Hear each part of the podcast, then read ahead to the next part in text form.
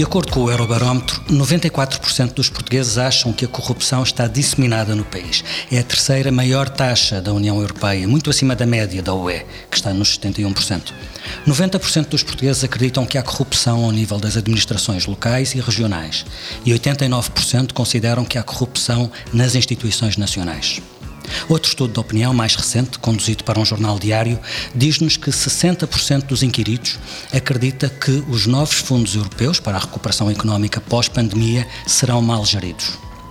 Não é nova esta percepção de que a corrupção é um fenómeno disseminado em Portugal, como não é surpresa que essa percepção contribui para a corrosão do Estado de Direito, para a descrença em relação à democracia, alimentando populismos e correntes antissistema. Talvez por isso, no programa do governo aprovado há um ano, a palavra corrupção aparece tantas vezes.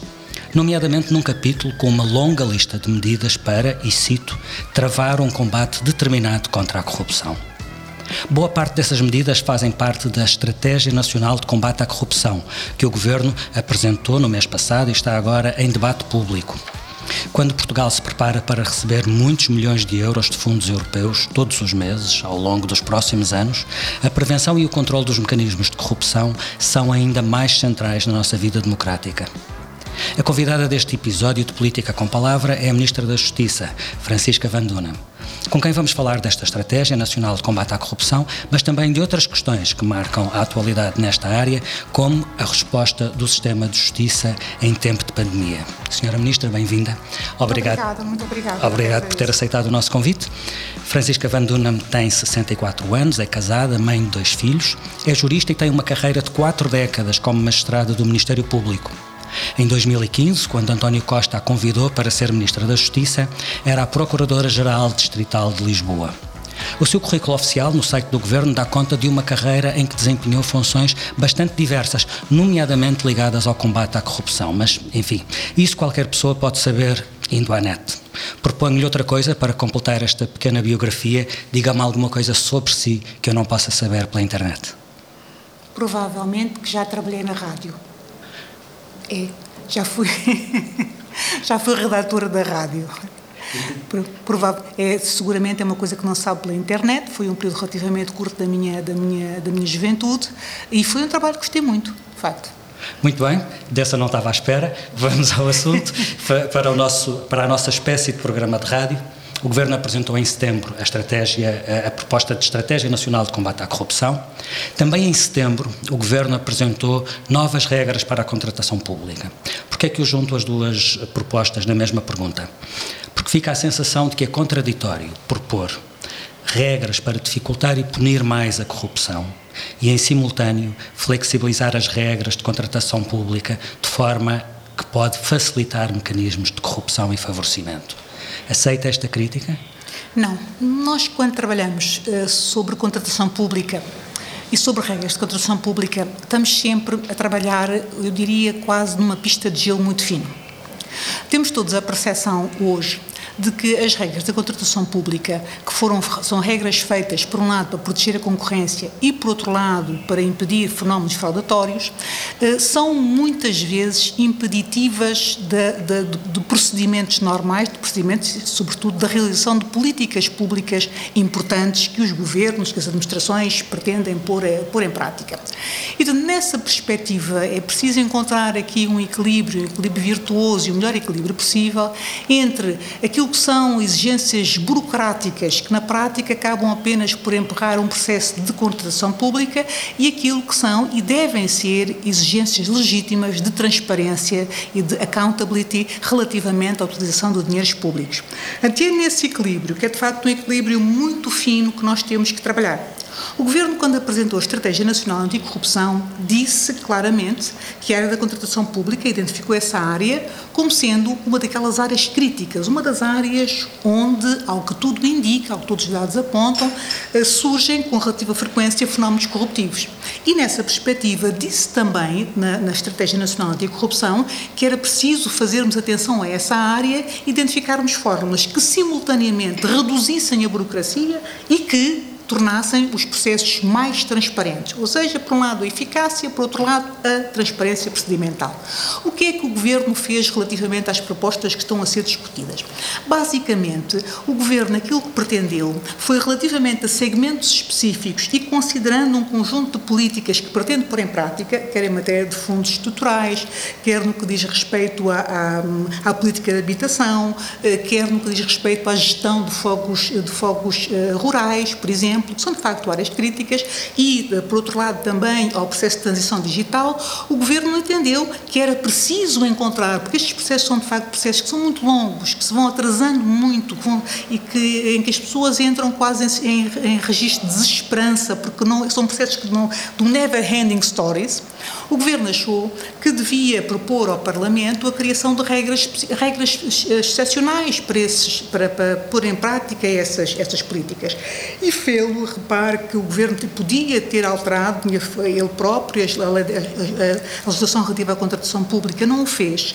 Uh, decidiu submeter ao controle parlamentar, uh, levando, no fundo, ao Parlamento um problema que tem, que é um problema real e que vários governos têm, têm vários governos, e que, obviamente, os atores, os agentes da sociedade civil, os agentes da, da, da economia, uh, se queixam muito, que é a morosidade, a lentidão nos processos de contratação pública. E neste caso, não só estamos perante muito dinheiro, como calendários bastante estritos muito que têm de ser cumpridos. Calendários muito apertados têm de ser cumpridos. O Tribunal de Contas diz, no fundo, faz a mesma avaliação que a Sra. Ministra estava agora a fazer, que a atividade da contratação pública é um campo fértil e de risco acrescido para este tipo de atuação Sim. ilícita, diz o Tribunal de Contas, na análise que fez a esta proposta do Governo.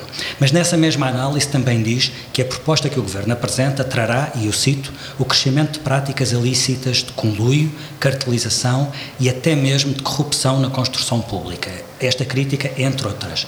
Revê-se nesta crítica... O Tribunal crítica... de Contas diz que criou risco de Portanto, o Tribunal de Contas o que faz é uma análise de riscos, tal como nós temos que fazer sempre e devemos fazer sempre, nomeadamente quando trabalhamos na, em área legislativa.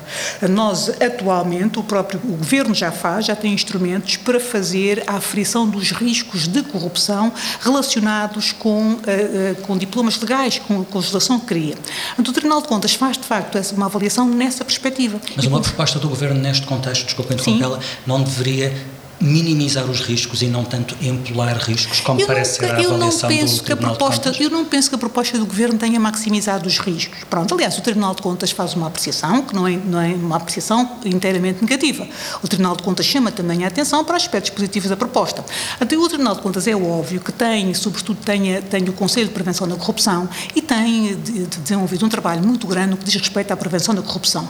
E, sobretudo, tem muito para a lógica dos riscos, dos riscos da corrupção. E, portanto, o Tribunal de Contas Contas, quando faz ressaltar isso, aquilo que pretende é, obviamente, que se encontrem soluções que, resolvendo os problemas que se pretende resolver, acautelem também os riscos que podem surgir de práticas corruptivas associadas, obviamente, aos procedimentos contratuais. Quando a Sra. Ministra leu esta legislação, ela deve-lhe ter passado pelas mãos antes da, da, da, aprovação em Conselho de Ministros, sinalizou também estes riscos? Deu-se conta? De... O sabe, estes processos de, de legislativos são sempre processos, processos dinâmicos, não é? E são, sobretudo, processos coletivos, em que nós vamos tendo, eh, podemos, temos percepções diferentes, mas chegamos ao fim e uh, acabamos todos por ter uma mesma opinião. Ou seja, vamos avançar com isto nestes termos, podemos até admitir que existam riscos, mas o processo legislativo é sempre um processo longo, um processo com, com várias fases e que em cada ciclo é possível parar, é possível avaliar e é possível, obviamente, ajustar de acordo com aquilo que seja a avaliação que casuisticamente seja, naquele momento seja feita dos riscos que eventualmente se corra nessa matéria. E há uma desconfiança desconfiança muito grande, como se é, vê pela, é, pela, é, de facto, é, as pessoas têm um pela passado, ideia disseminada de que é, a corrupção é, é, as está em todo lado. têm essa ideia, têm depois, por outro lado, uma ideia de um passado em que houve fundos europeus que foram mal gastos. Eu diria que houve fundos mal gastos, mas também haverá, terá havido fundos bem gastos, sejamos, sejamos, sejamos justos, não é? Há sempre alguma coisa bem gasta. E, portanto, neste momento, de facto, há uma grande exigência social relativamente ao escrutínio destes fundos. Essa exigência é legítima, é boa, é saudável e acho que temos que viver com ela e temos encontrar, sobretudo, sobretudo, a medida exata de, de, para satisfazer essa exigência e, simultaneamente, fazermos uma coisa em que eu acho que nós não temos, não podemos, hum, como não podemos fazer duas vezes, não podemos correr o risco de errar. Nós temos que executar aquelas verbas. Se não as fizermos, ninguém nos perdoará. Vamos olhar mais uh, concretamente para a Estratégia Nacional de Combate à Corrupção. Tem uma componente grande de prevenção, que a Sra. Ministra tem dito que a prevenção é a chave do problema e que é, aliás, mais eficaz do que a repressão, mas tem-se olhado muito para o lado da repressão e para um ponto uh, bastante concreto. A estratégia que o Governo propôs inclui novas regras de direito premial, ou seja, uma recompensa, um prémio para os arguídos que colaborem com a Justiça, aquilo que alguns veem como a introdução de facto no ordenamento jurídico português do, do, da chamada delação premiada. Sei que contesta essa, essa leitura.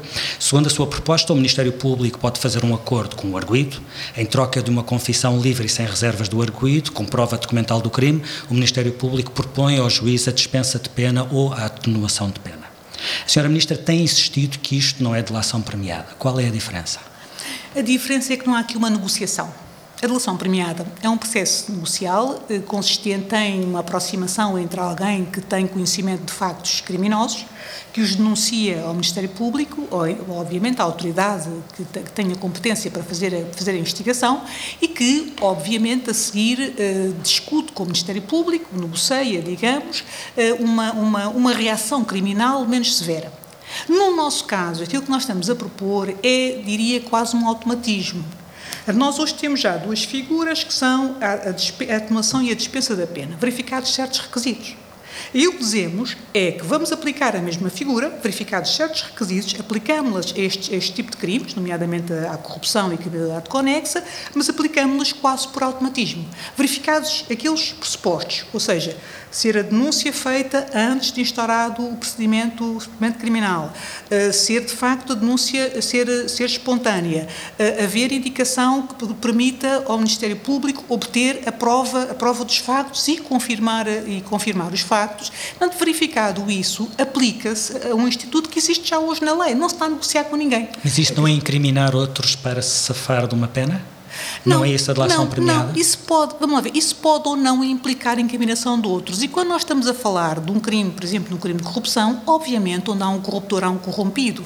E, portanto, eh, parece-me óbvio que se alguém vai dizer que, que, que, outro alguém o tentou corromper, terá que, terá, que, terá que contar a verdade toda. E, portanto, aquilo que se pretende aqui é que haja a explicitação integral dos factos, que haja uma confissão aqui eh, integral de, de, de, de toda a realidade que envolveu o processo corruptivo. E, obviamente, isso, pode, isso implica necessariamente que haja também a referência a terceiras pessoas envolvidas. Não tenhamos ilusões a esse respeito, não é? Mas aquilo que está aqui, no fundo, a, a premiar é, não é a incriminação de terceiros, mas é a, a, a retratação e a retração do agente relativamente a um ato porque, repare, é preciso que o agente, no caso de, no caso de corrupção para ato ilícito, não tenha praticado o ato. Uhum. Porque se ele praticou, já não se lhe aplica. E, portanto, aquilo que se está aqui a fazer, no fundo, é premiar a condição de alguém que, tendo praticado um ato que é ilícito, se retratou, se retrata e que vem, se apresenta às autoridades e que dá conta do ato que praticou. Aquilo que aponta como a grande diferença e a vantagem, digamos assim, desta proposta, aquele automatismo,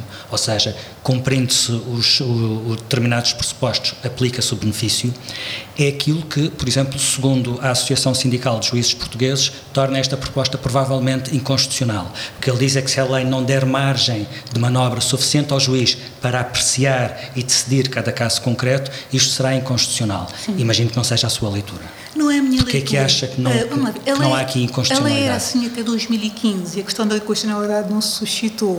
Esta lei foi alterada por, uh, por uma posição que foi na altura acolhida de, de um, do, do, do Greco, que considerou que era necessário que houvesse aqui uma intervenção, que houvesse aqui uma intervenção judicial. Portanto, mas até 2015 de facto era assim.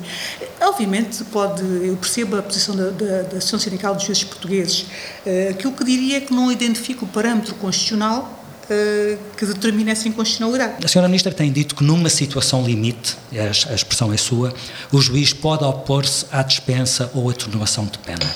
Em que circunstâncias e que efeitos pode ter essa oposição? Ora bem, o juiz pode opor-se porque o juiz precisa de verificar, precisa de confirmar a verificação dos pressupostos.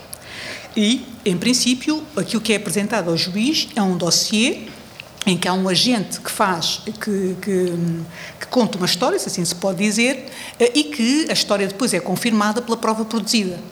O juiz pode, por exemplo, considerar que a história que aquele agente contou não tem nenhuma verosimilhança com a prova que foi produzida, por exemplo. Quer dizer, o juiz pode considerar que os pressupostos não se verificam, que era, aquela era confissão... chegar, ou seja, é. a, a, margem que o juiz tem é de contestar que se verifiquem os pressupostos, os pressupostos. não é, um mecanismo. Exato, exato. Essa seria, essa seria a margem do juiz. Pronto, e, e obviamente eu também... Eh, claro, nós, o, nós apresentamos essas propostas e a lógica com que as apresentamos é essencialmente de eh, facilitar o conhecimento do crime. Ou seja, nós temos atualmente um problema real que consiste na circunstância de, normalmente, as instâncias de controle formal apenas terem conhecimento deste tipo de crimes muito tardiamente e às vezes por acaso.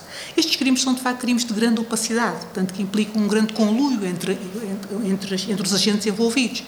Eh, e, por isso, eh, as instâncias formais de controle muitas vezes têm conhecimento destes, deste, da ocorrência destes factos muitos anos depois deles terem acontecido, portanto, a dificuldade depois na reconstituição dos factos e na produção de provas são, são, são, são gigantescas. E, portanto, estas medidas são basicamente medidas que visam também aproximar a, a, a investigação do momento da ocorrência, da, da ocorrência do crime. É esta a lógica disso. Nós não temos aqui, como disse, estas propostas são propostas eh, relativamente abertas. O sentido disto é este: é permitir que se chegue rapidamente ao conhecimento do crime, é permitir que haja algum auxílio na descoberta da verdade por parte de pessoas que estão envolvidas na prática do crime. A lógica é esta. Nós não temos aqui uma posição fechada relativamente aos modelos. É? A única coisa, obviamente, que temos é eh, a grande preocupação em não transformar isto num mercadejar de culpas, assim se pode dizer, tanto num mercado em que eu, eh, de repente, entendo que eu pratiquei um crime, mas acho que estou quase, admito que posso ser descoberto, eh, quero eximir-me a minha responsabilidade e, portanto, decido apresentar-me a incriminar terceiros. Não é isto que está em causa. Eu diria que o limite é um pouco esse, é entrarmos num ambiente desse tipo. E esse, esse de facto, é, é um, é, do meu ponto de vista, é mau, quer do ponto de vista social, quer do ponto de vista da própria dinâmica do processo penal. E, em todo o caso, quem procure um acordo dessa, dessa espécie uh, perderá sempre o produto do crime perde sempre produto do crime. Ou seja, o Ministério Público não está inibido, aliás, deve mesmo fazê-lo, de requerer a perda do produto do crime ou até mesmo a perda alargada. A perda alargada é um instituto que existe desde 2005 uh, e que permite ao Ministério Público eh, requerer a declaração de perda de todos os, em caso de condenação, requerer a declaração de perda de todos os bens não congruentes com o rendimento declarado daquele arguído. Portanto, o que significa que não é só imediatamente o produto do crime, é uma, uma espécie de uma presunção de que todo o património não congruente com os rendimentos licitamente declarados também terá é um origem criminosa. É origem criminosa. Bem, Outro ponto que a estratégia eh, também coloca sobre, sobre a mesa são as novas regras de proteção de denunciantes. É um assunto que tem sido muito falado, é muito mediaticamente muito apelativo, os whistleblowers, até porque há um caso que tem ocupado muito espaço mediático em Portugal, o caso de Rui, Pinto, de Rui Pinto, que invoca precisamente esse estatuto de whistleblower. Em que medida Rui Pinto pode beneficiar destas novas regras que estão agora a ser propostas? Ora bem, as regras que nós estamos a fazer, a transposição da diretiva whistleblowers, mas a diretiva, como sabe, aplica-se a pessoas no interior de organizações, que têm conhecimento dos factos no interior de organizações. Não é o caso, estamos a falar é de, um, de, alguém é que supostamente é agiu sozinho. É, não é o caso, é alguém que agiu sozinho. Portanto, nós, e basicamente, portanto, tem, a, a, esta diretiva tem muito a ver com os, com os interesses financeiros da União e com pessoas que conhecem factos no interior de organizações. Aquilo que nós pensamos é que é possível estender o, o, o, âmbito da diretiva a outros crimes, nomeadamente crimes de corrupção e outros e, e, e, similares. Eh, quanto à extensão disto a pessoas fora das organizações que eventualmente denunciem crimes, bem, eu diria que hoje eh, os denunciantes anónimos têm, eh, têm já alguma proteção, existem canais de denúncia. Então, nós vamos precisar, quando fizermos a transposição da diretiva, de criar canais e de proteger os denunciantes. Mas os Todos denunciantes, os denunciantes? Não, aqueles denunciantes. Os tais, os, os que, são, os que são classificados Exato. como whistleblowers, como integrados em organizações. Isso mesmo, isso mesmo. Agora, é indiscutível que esta situação uh, do Rui Pinto uh, nos conduz a todo um outro universo. Que é um universo que hoje está cada vez mais presente, que é um universo de pessoas que, pelo seu conhecimento, eh, que pode não ser no interior de organizações, mas pelo conhecimento que têm, pela capacidade que têm de acesso a, a, a sistemas, a sistemas informáticos, que obtêm muita informação que pode ser informação relevante no combate ao crime. Portanto, e essa é uma outra questão. Aliás, o Sr. Ministro já eh, levantou precisamente essa possibilidade de um caso como este nos obrigar a, a ver a questão da legalidade da prova e dos meios de obtenção, de prova. de prova. Está a pensar em quê? Em que, por que caminho acha que se pode seguir? Nós temos atualmente uma lógica de que uh, a prova uh, produzida em violação de lei é prova proibida. Uhum. E, portanto, se alguém acede ilegitimamente a um, a um, espaço de informação e extrai, extrata de lá a informação, eh, o acesso ilegítimo, digamos que mata a prova eh, e eh, deixa infecunda relativamente ao processo. A prova é fecunda relativamente ao processo. Eu acho que nós podemos eventualmente pensar uh, uh, num caminho em que a prova, apesar uh, que embora a prova seja, tenha sido obtida por meios ilegais, se, se, se, a prova se referir a factos e se for possível reconstituir, fazer a reconstituição destes factos, sim, aí não vejo que, que haja, que, haja, que haja dificuldade. Não, é? não, não passar não a usar a prova, a prova imediatamente, mas usá-la é, como um meio para... É, a partir do conhecimento e da informação, procurar reconstituir aquele caminho. A estratégia que o Governo apresentou não prevê a criação nem de juízes especializados na área da corrupção, nem de tribunais eh, especializados contra a corrupção. E pergunto-lhe porquê. Porque um, uh, eh, o Bloco de Esquerda e o PAN uh, têm proposto tribunais especializados para duas áreas, para casos de violência doméstica e de corrupção, e o Primeiro-Ministro já concordou que, no caso da violência doméstica, isso pode ser importante e, até se for necessário, fazer uma revisão constitucional nesse sentido.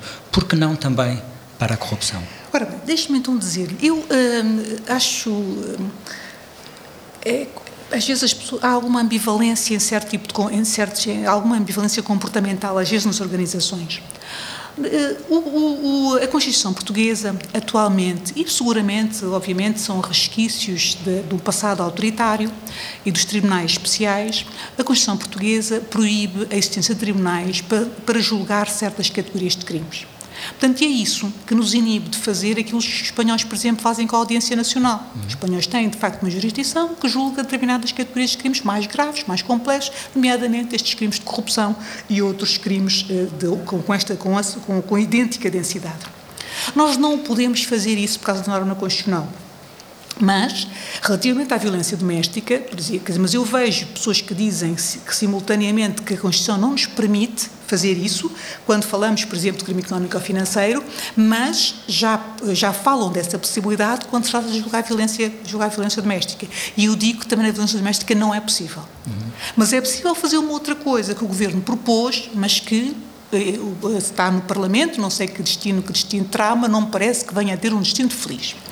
Governo, em matéria de violência doméstica, há uma questão que é uma questão muito relevante, que é a da proteção das vítimas nas primeiras 72 horas. Nós chegamos à conclusão, todos os estudos internacionais apontam no sentido de que essas primeiras 72 horas são críticas na proteção e que é, são essas, e que nesse, neste, nesse prazo, nessa altura em que a vítima sai no fundo da, da, da alçada do agressor, eh, externaliza, eh, externaliza a sua queixa, o risco aumenta. E, portanto, e temos muitas situações em que, na sequência disso, temos, uh, temos obviamente, uh, novas agressões e agressões, por vezes, por vezes fatais. E, portanto, precisamos muito, mas muito mesmo, de melhorar a proteção das vítimas nessa, nessa que área. É uma urgência. É uma urgência. E chegamos à conclusão de que, em muitos casos, o que acontece é que nós temos sistemas de proteção das vítimas, nomeadamente através das casas-abrigo, mas que os agressores chegam, isso é, uma informação que nos foi sendo sucessivamente dada pelas organizações que fazem apoio às vítimas, que os agressores chegam às vítimas porque via, não pela via do penal, mas pela via da família menores.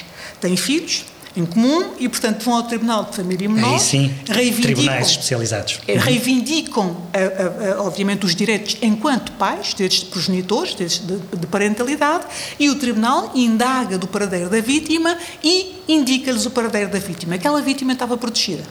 E, por vezes, é o próprio Tribunal de, de, de, Família e Menores que, no exercício de uma competência que lhe é própria, porque ele, ele, ali só está a julgar os direitos de parentalidade daquele indivíduo, não está a julgá-lo como, como agressor, diz: olha, tem direito a visitar e determina que a visita seja feita. Até a partir daí ele passa a saber onde a vítima está. E a partir daí nós podemos ter uma nova situação de revitimização. O que é que o Governo propôs? O Governo aprovou um diploma e propôs ao Parlamento que o primeiro, o primeiro tribunal, o primeiro juiz que entra em contato com a vítima, que em princípio é o juiz de instrução criminal, pudesse tomar provisoriamente medidas que regulassem as responsabilidades parentais e que dissessem, por exemplo, desde logo, eh, que o agressor não podia, por exemplo, saber o seu paradeiro. Saber o paradeiro, que não poderia naquele período visitar os filhos. E, portanto, essas medidas eram medidas provisórias de proteção das vítimas eram comunicadas ao Tribunal de Família e Menores, para o Tribunal de Família e Menores, como tribunal especializado nessa área, fazer uma reavaliação. Mas quando o Tribunal de Família e Menores reavaliasse, tinha já conhecimento de que aquela mesma realidade estava também a ser objeto de apreciação num caso de violência doméstica e teria isso em consideração. E, obviamente, teria outra consideração relativamente de proteção da vítima. Nós propusemos isso que não é um julgamento, ou seja, não é um tribunal especial para julgar aquilo, é um tribunal que provisoriamente pudesse decidir as duas matérias. A, a matéria criminal e, portanto, a aplicação de medidas de coação e também a, a aplicação da matéria de direito de família. Pronto. Está no Parlamento, não penso que venha a ter um bom resultado. Hum. Eh, para que fique claro, esse é um caminho alternativo na questão da, da, da, da violência, violência doméstica. doméstica quanto a tribunais especializados. Não, para julgar, nem, não. não para nem julgar, para violência doméstica, nem para não. corrupção, não nem, temos, nem vê necessidade. Não temos espaço. Nem vê necessidade de uma revisão constitucional que, que, que permita essa, essa via. Eu diria que uma revisão constitucional, não é? Nós, eh, eh, a revisão constitucional implicaria, tem sempre um campo mais amplo, não é? É verdade. Não quer uma revisão constitucional para isto. Eh, fazer uma revisão constitucional implica, de facto, que hajam grandes consensos em torno de questões, de questões centrais para evitar abrirmos uma caixa de Pandora. Mas em havendo uma, introduziria estes temas ou não, não seria a sua prioridade? Uh, eu penso que nós temos ainda margem para progredir dentro do sistema que temos. Se não tivéssemos, eu diria sim. Acho que temos margem para progredir. Esta medida, por exemplo, que eu, que eu de, que acabo de falar, relativamente à violência doméstica, acho que era uma medida que nos permitia progredir dentro do sistema que temos. Não podemos falar deste tema da prevenção da corrupção sem falar do elefante no meio da sala. Um, há uma acusação deduzida recentemente contra três magistrados judiciais, tribunais superiores, um deles o antigo presidente do Tribunal da Relação de Lisboa. O que lhe pergunto é que impacto acha que este caso tem na confiança dos cidadãos na justiça? E, por outro lado, se ficou surpreendida com o nível de permeabilidade do sistema que está aqui em causa? Sorteios que não eram sorteios, sentenças à medida? Ora bem, eu diria que este tipo de casos, eh, sobretudo depois pela forma como, como são mediatizados, eh, acabam sempre por ter, têm necessariamente um efeito sobre a percepção que os cidadãos têm relativamente ao sistema de justiça. E, obviamente, abalam a confiança no sistema de justiça. Nós temos, eh, neste momento, nós estamos numa fase preliminar destes processos, ainda, eh, pronto, temos muito, temos muito caminho a fazer. Agora, não tenho dúvida nenhuma que, do ponto de vista da percepção, que este tipo de casos acaba, sim, por afetar a percepção que os, que os cidadãos têm de que o sistema funciona e que funciona de acordo com determinado tipo de regras. Mas quero, esse, esse propósito, também dizer o seguinte: este caso não foi identificado externamente este caso foi identificado pelo sistema, o que significa que o sistema tem remédios, ou seja, que pode, em todos os sistemas, pode, todos os sistemas têm falhas, nenhum sistema é perfeito. E, portanto, este sistema, que conheceu, pelos vistos, eh, eh, comportamentos imperfeitos e comportamentos que, que, eh, de acordo com a acusação, se inscrevem num quadro criminal, e o sistema detectou-os a tempo, o sistema eh, travou-os e o sistema está agora a agir relativamente a essas pessoas da mesma forma como age com qualquer outro cidadão. Julgar, levar essas pessoas a julgamento, eles terão agora a oportunidade de fazer a sua, estabelecer a sua defesa em julgamento e haverá uma decisão final. Surpreendeu a fragilidade do sistema que permitiu que isto acontecesse? Não, eu devo dizer o seguinte, relativamente à questão da distribuição, eu creio que há alguma, eu diria que há alguma... Uh, algum ruído lateral sobre a, sobre a distribuição. A distribuição, em princípio, é feita através de meios eletrónicos. Mas sempre houve a possibilidade de, sempre se, sempre se admitiu que em determinados casos a distribuição pudesse ser manual. Como exceção, Tanto não como sei, regra. Como exceção. Tanto quanto sei, o Conselho Superior da Magistratura uh, mandou fazer uma sindicância aos quatro tribunais da relação e penso que só terá encontrado situações irregulares aqui no Tribunal da Relação de Lisboa. Uh, e, portanto, eu, nessa perspectiva, eu estou relativamente tranquila. Pronto, acho que vou, eh, este processo tem que ser, tudo isto tem que ser acompanhado, nós temos que, que, que, que ir acompanhando isto para perceber se efetivamente há mais do que isto, porque, para além de mais, eu, aquilo que tenho, o conhecimento que tenho é daquilo que é dado a conhecer ao público, perceber se há mais do que isto. Temos sempre que aperfeiçoar os sistemas, mesmo os sistemas de distribuição, temos que, temos que o fazer. Agora, eu devo também dizer uma coisa: durante muitos anos a distribuição era pura simplesmente manual, uhum. não é? Eh, nós tivemos anos e anos com distribuição manual eh, e, portanto, não é a circunstância da distribuição agora ser eletrónica que, que gera o erro e também a distribuição manual em si não é um mal em si. O que é importante é que haja um extrato que reflita que aquela distribuição foi feita manualmente e uma fundamentação para o facto da, da, da, distribuição ter sido feita manualmente. E, e como regra, prefere a distribuição a outra, eletrónica. A outra, a eletrónica. A eletrónica é para lá que nós caminhamos, não, há nenhum, não faz nenhum sentido que nós estejamos a fazer a transição digital em tudo o resto, não é? E não respeito nestes processuais e que não se faz relativamente a isto. Queria falar uh, sobre a questão da Procuradoria Europeia de Justiça e do magistrado indicado por Portugal para esse novo organismo. Vou tentar fazer um pequeno enquadramento. A Procuradoria Europeia é um novo órgão que terá um papel crucial no combate à fraude no uso de fundos europeus e no combate à evasão fiscal em sede de IVA, portanto, tem tudo a ver com aquilo que temos estado a falar até agora. Portugal indicou para esse órgão um procurador que não foi aquele que ficou em primeiro lugar na avaliação por um júri internacional independente. Várias personalidades têm questionado essa opção, nomeadamente Miguel Poiares Maduro e Rui Tavares assinaram com professores universitários de vários países uma carta aberta ao Parlamento Europeu pedindo que este mova uma ação no Tribunal de Justiça da União Europeia para anular o processo de nomeação de procuradores representantes dos Estados-membros nos países em que não foi seguida a escolha do júri internacional, portanto, para além de Portugal, Bélgica e Bulgária. Há outras iniciativas semelhantes, todas consideram que a interferência destes governos na nomeação, escolhendo um candidato diferente daquele recomendado pelo júri, significa uh, um ataque à credibilidade da independência da Procuradoria Europeia e do próprio Estado de Direito da União Europeia. Por que é que o Governo tomou esta decisão? Por uma razão muito simples. Porque o Governo de Portugal respeita as suas instituições. Este Governo de Portugal respeita as suas instituições. Há várias coisas que é preciso dizer a respeito dessa, a respeito dessa matéria. A primeira é que essa indicação, fala-se muito do painel internacional e, quando se fala do painel internacional, pretende-se dizer que o painel internacional era a única fórmula de seleção. É, de facto, os, uh, o, Conselho, o Conselho decidiu que haveria um painel internacional que, faria, faria, que emitiria um último parecer, e é disso que se trata, é de um parecer que parecer esse que não seria vinculativo para o Conselho, que reservaria sempre o direito de fazer a sua escolha. De outra maneira, não faria sentido que este painel enviasse para o Conselho na mesma três nomes.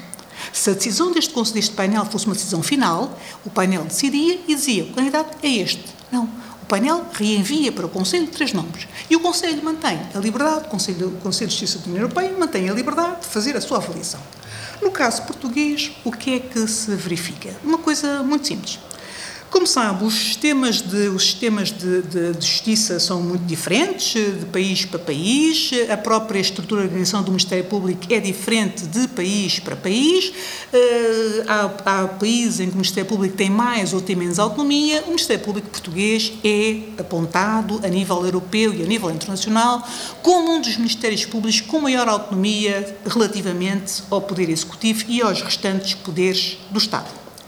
E nessa perspectiva, a Procuradoria Europeia é uma Procuradoria, sendo que é formada, por um lado, por uma, uma estrutura central, que ficará, que ficará sediada lá no, no, no estrangeiro, que tem um Procurador-Geral eh, nomeado pelo Conselho e depois tem um conjunto de Procuradores-Gerais de cada um dos Estados-membros. Uhum. E é desse Procurador-Geral que nós estamos a falar. É alguém que está na cúpula de um organismo da União Europeia alguém que terá uma, uma digamos que uma, uma, uma, qualificação equivalente, a, por exemplo, eu diria, do vice, de um vice-procurador-geral aqui em Portugal e que, portanto, que deve reunir as condições para ocupar os mais altos cargos ao nível da hierarquia da sua magistratura no seu país. Deixe-me só, suponho que os três nomes que que estavam em consideração, qualquer um deles estava em condições de poder uh, uh, ocupar esse cargo.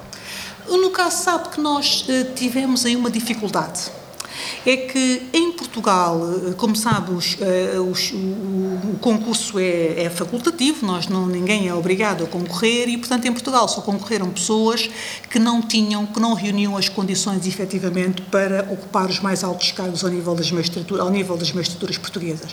Portanto, nós aquilo que temos são procuradores da República a concorrer e, em boa verdade, uh, aquilo que era exigível é que fossem procuradores gerais adjuntos. Mas dos Procuradores da República que concorreram, a Procuradoria-Geral da República, o Conselho Superior do Ministério Público fez uma seleção e considerou que havia um Procurador da República que reuniria mais condições para ocupar esse lugar, que tem uma dimensão estratégica uma dimensão institucional, do que os outros dois.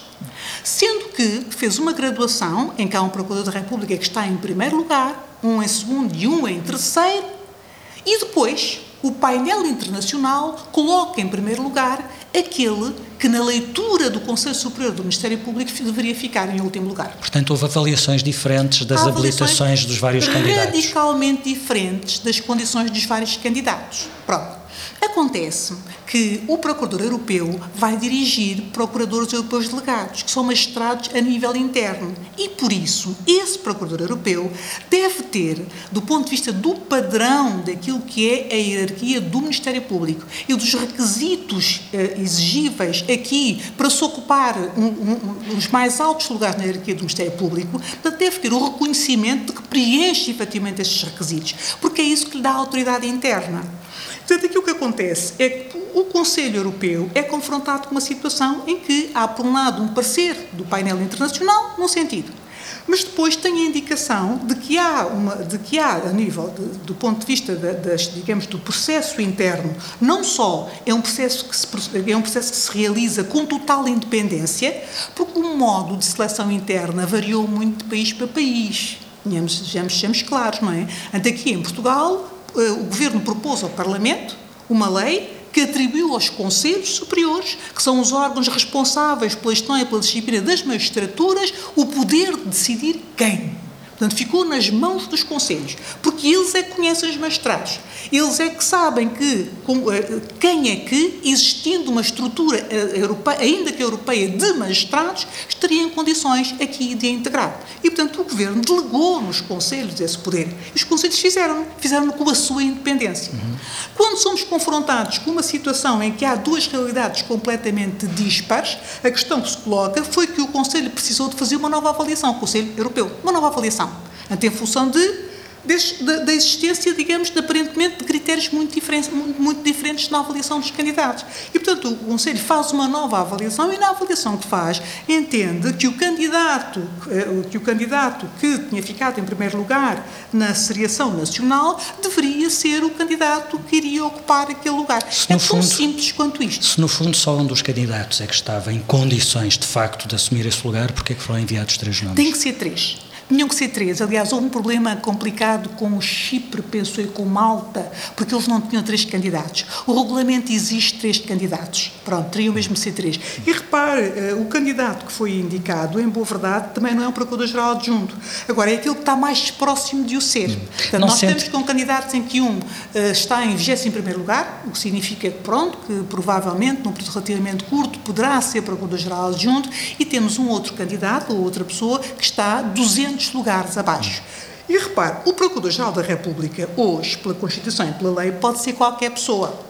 Hum? Qualquer, pode ser qualquer pessoa. Até não precisa ser um jurista. Nem sequer essa exigência existe. Ah, não? Isso não sabia. Não, não é preciso ser um jurista. Não há imposição legal de seja um jurista. Mas, como compreenderá, ninguém vai nomear um Procurador-Geral da República, não é? Um Procurador adjunto com 10 anos de serviço. Sim. Não faz sentido. Hum. E, e, é esta dimensão institucional é preciso que exista. Mas percebe que na, na, na, na, na apreensão pública deste Sim. caso ficou a ideia de que o governo quis alguém de confiança política. E porquê de confiança política? De onde, é que, de onde é que vem a ideia da confiança política? Por um nome ter sido, entre aspas, vetado e o outro não? Não. Ou desconfiança é que, política não, em relação ao outro? Não, não, não. É que este nome não é o nome indicado, não é o nome que. Vamos lá ver, não é o governo que faz a indicação dos, dos, dos candidatos que são voluntários apresentam-se ao Conselho Superior do Ministério Público e ao Conselho Superior da Magistratura. E são estes conselhos, que são os nossos órgãos independentes de gestão das magistraturas, que fazem a seleção. Mas depois no Conselho Europeu, quem está é, é a senhora Ministra, no Conselho no Europeu Conselho, de Justiça. Sim, no Conselho Europeu é o Ministro da Justiça. E o Ministro da Justiça é que diz que uh, há duas, há, há, aquela avaliação, que a avaliação, essa, essa avaliação é de facto uma avaliação importante, a do painel, é indiscutível. Se o, se o regulamento o quis, foi porque, foi porque entendeu que era preciso que houvesse, digamos, um segundo cheque relativamente às escolhas nacionais, para evitar que houvesse a captura dos, dos, dos procuradores europeus pelos governos. Uhum. Foi isso que o Parlamento entendeu. No caso português, a questão não se colocava pela simples razão de que não é o governo que escolhe, é o Conselho Superior do Ministério Público. Se me perguntarem quantos países é assim, eu diria que é muito poucos. Na maior parte dos países da União Europeia, seguramente, as escolhas foram feitas pelo governo foram, escolhas feitas pelos governos e, portanto, e foi assim que as pessoas foram. Aqui não. Aqui a escolha foi feita pelo Conselho para a partida garantirmos a independência. E devo, mais, devo dizer mais do, mais do que isso.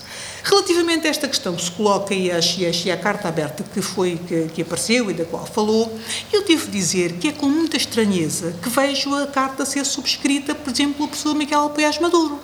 Porque em 2000 2013, 2014, Uh, o regulamento Eurojust previa que o membro nacional Eurojust, que é também um lugar europeu de magistrados para magistrados que lidam com, que fazem a articulação uh, e, uh, entre, entre investigações e lidam com crime grave organizado, o governo de então decidiu pura e simplesmente fazer cessar a comissão do membro nacional Eurojust, que o Conselho Superior tinha renovado pouco, poucos dias antes. A legislação, aquilo que dizia, e dizia bem, a meu ver, era que o membro nacional Eurojusto era proposto pelo Procurador da República, pelo Procurador da República ao Governo, ouvido o Conselho Superior. Eu acho que os Conselhos têm que ser ouvidos. Os Conselhos é que são os nossos órgãos de gestão e disciplina das magistraturas. E nós temos que respeitar as nossas instituições. Ora bem, aconteceu nesse caso que o Conselho Superior do Ministério Público entendeu que, tendo, tendo renovado a comissão, não fazia sentido fazer uma outra eh, fazer outra indicação. uma outra uhum. indicação. E manteve aquela indicação. O que é que o governo fez? Promoveu a mudança da lei. A lei foi mudada. A lei foi mudada e o Conselho passou a deixar de se poder pronunciar sobre o mérito das escolhas do governo. Foi isso que aconteceu e a lei está, essa lei está e nessa altura o professor Poiás Maduro era um membro preeminente desse governo. E portanto vir agora falar de questões de independência, de transparência, de autonomia, de não sei o quê, não é a pessoa mais indicada, não é? Não quero acabar esta entrevista sem falarmos do impacto da pandemia no acesso à justiça. Não vamos falar uh, genericamente, nem em termos muito amplos, mas sobre um ponto muito concreto. Este é o momento em que se deve começar a sentir uh, uma maior pressão da pandemia sobre os tribunais. Depois, de, da, depois da, da, da, pausa para férias, uh, a, a reabertura dos tribunais. Aliás, a senhora Ministra previu uma, e a palavra é sua, enxurrada em outubro, novembro e dezembro. Sim. Já se sente esse efeito? Já começamos a sentir o efeito na jurisdição laboral, na área social. Pronto, os processos nos tribunais de trabalho aumentaram sensivelmente.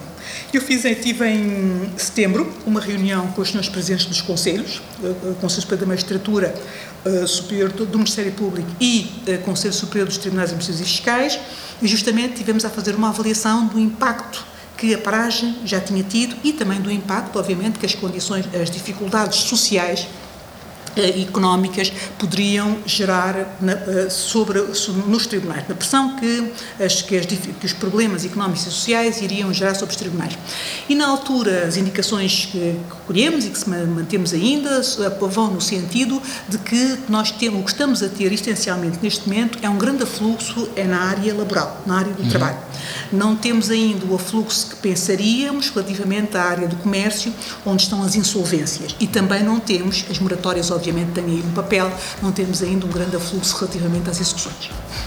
Muito bem, uh, ficamos por aqui. Peço-lhe, coloco-lhe a última pergunta, que é a pergunta que coloco sempre no final destas entrevistas. Não é bem uma pergunta, é pedir-lhe um nome de alguém que tenha sido para si uma referência política ao longo da sua vida de intervenção política. Eu não tenho propriamente uma vida de intervenção política, eh, mas eu diria que uma das grandes referências que o mundo tem hoje quer do ponto de vista moral, quer do ponto de vista político, é o Papa Francisco. Esse é uma grande referência para mim, sempre. Agradeço mais uma vez a sua disponibilidade, Sra. Ministra. Política com Palavra volta na próxima semana com outro convidado. Até lá.